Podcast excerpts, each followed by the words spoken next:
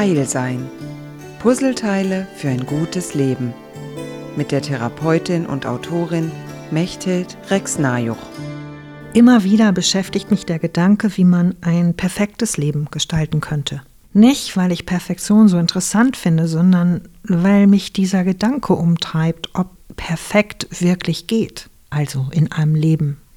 Ich kann sagen, ich bin mit meinem Leben einverstanden. Ich kann sagen, ich lebe das Leben, das ich möchte. Ich kann sagen, mein Leben gefällt mir. Aber perfekt verbinde ich mit, alles ist glatt, alles ist optimal. Nichts hat einen Haken, eine Kante oder eine raue Stelle. Und jetzt merke ich gerade, wie ich das Wort perfekt bewerte. Ja, es ist meine Bewertung, zu der kann ich stehen. Also Perfektion ist nicht mein Ziel, weil ich einfach weiß, dass Perfektion schwierig zu erreichen ist bis gar nicht. Und wenn ich auf Perfektion ausgerichtet bin, dann habe ich einen Garant für Unzufriedenheit. Und das wiederum interessiert mich nicht besonders. Ich weiß nicht, wie es bei dir ist, aber ich finde Unzufriedenheit keinen sehr angenehmen Zustand.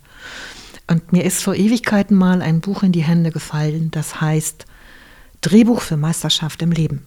Natürlich musste ich dieses Buch anschauen und es ist geschrieben von einem Herrn Smotherman, der in sehr amerikanischer Art und Weise zu allen möglichen zentralen Themen des Lebens Stellung nimmt. Ich weiß, dass es das Buch noch gibt.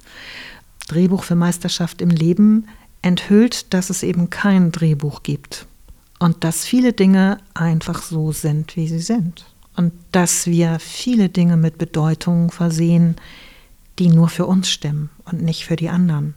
Und darum stelle ich dir heute eine wesentliche Frage. Wenn du dein Leben anschaust, so wie es jetzt gerade ist, glaubst du, dass das ein Drehbuch ist, dem du folgst? Glaubst du, dass jemand anderer dieses Drehbuch schreibt? Oder glaubst du, dass du dein Drehbuch jeden Tag neu gestaltest? Dann wäre das Leben relativ nah am Improvisationstheater dran. Und ich kenne wenig Dinge, die so viel Aufmerksamkeit erfordern wie Improvisation. Ob das im Theater oder in der Musik ist, ist vollkommen egal.